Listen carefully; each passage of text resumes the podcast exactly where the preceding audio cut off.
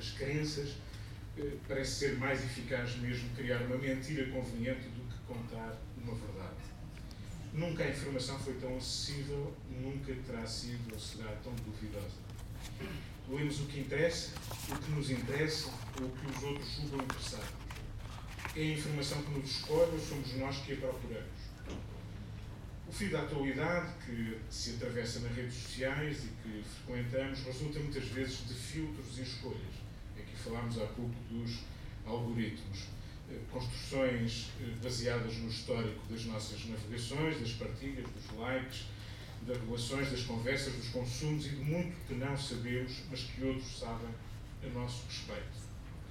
Na economia ou na política, a grande questão que se coloca é de saber se seremos ou não fáceis de manipular.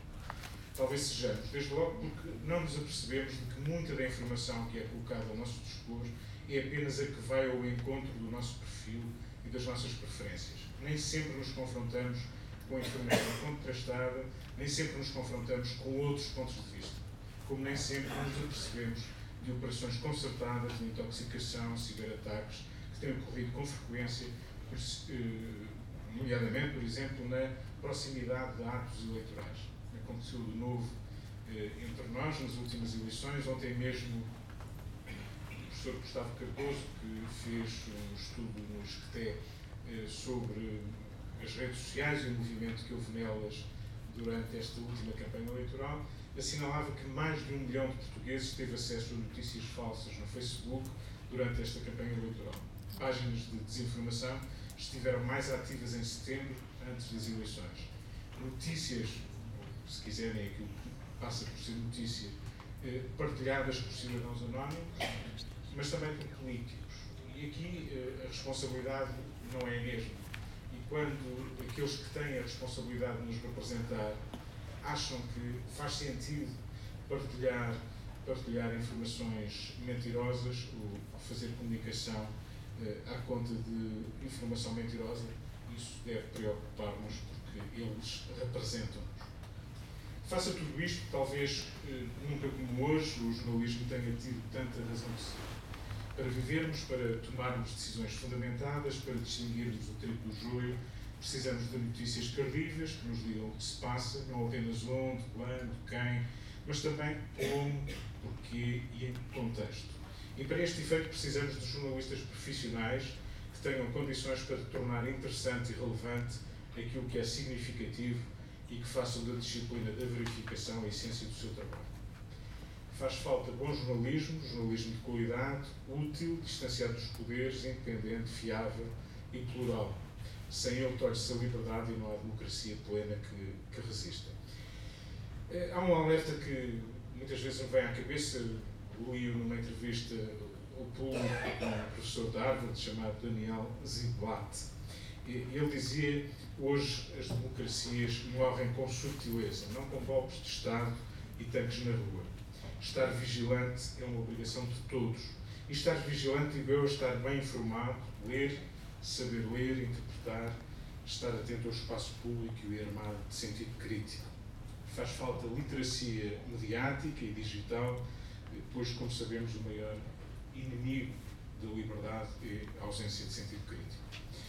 Na Europa e em Portugal também, há pouco tempo, lembro de participar numa iniciativa da ERC, a Entidade Reguladora da Comunicação Social, que dava conta daquilo que no seio da União Europeia e individualmente em cada um dos países da União se estava a fazer nesta matéria. De vez em quando tomamos nota de algumas iniciativas, há mesmo um plano eh, de combate à desinformação, a expressão mais usada é, é desinformação, mais do que fake news, que é em si próprio um paradoxo, são notícias é pressuposto não ser falsas, mas já estamos nesta fase em que vivemos um paradoxo eh, permanente a União Europeia tem algumas medidas, nomeadamente a defesa eh, da literacia mediática e digital eh, na escola, que isso seja uma disciplina desde cedo a introduzir nos currículos escolares, que isso faça parte também da formação dos professores.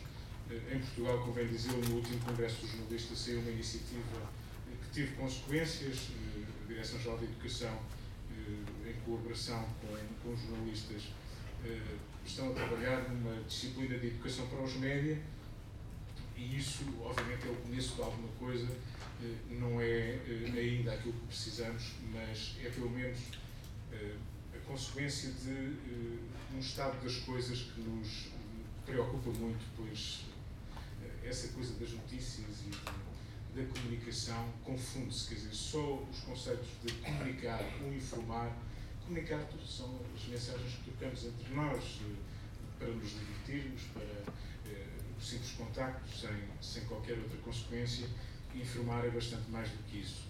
E, portanto, a promoção da literacia mediática e digital eh, deve ser uma disciplina que deve começar pelos mais novos, mas não apenas os mais novos, deve ser algo que, ao longo da nossa, da nossa travessia, deve ser tido em conta, até por uma razão, do ponto de vista tecnológico, a sofisticação hoje daquilo que permite falsear a informação.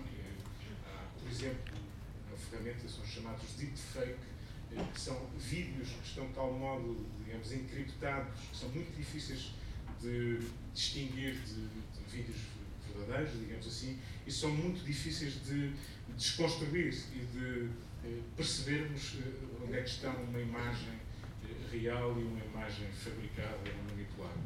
Isso diz bem que, mesmo do ponto de vista tecnológico, há muito a fazer para combater eh, aquilo que é verdadeiro ou falso. Eu não estou, eh, quando há pouco falava da filosofia que nos disse sempre que a verdade é sempre a interpretação, eh, não estou a dizer que eh, isso não acontece ou não deve ser, não deve ser assim. Mas é pressuposto que nós trabalhamos, ou procuramos, não digo nós, particularmente os jornalistas, mas não apenas, acho todos nós, na procura da verdade, sendo certo que, porventura, ela é muito complexa e, em última análise, será sempre uma interpretação. Mas isso não nos deve dispensar do esforço da verificação dos factos, do questionamento da nossa atitude cética e crítica perante aquilo que está à nossa volta. Muito obrigado.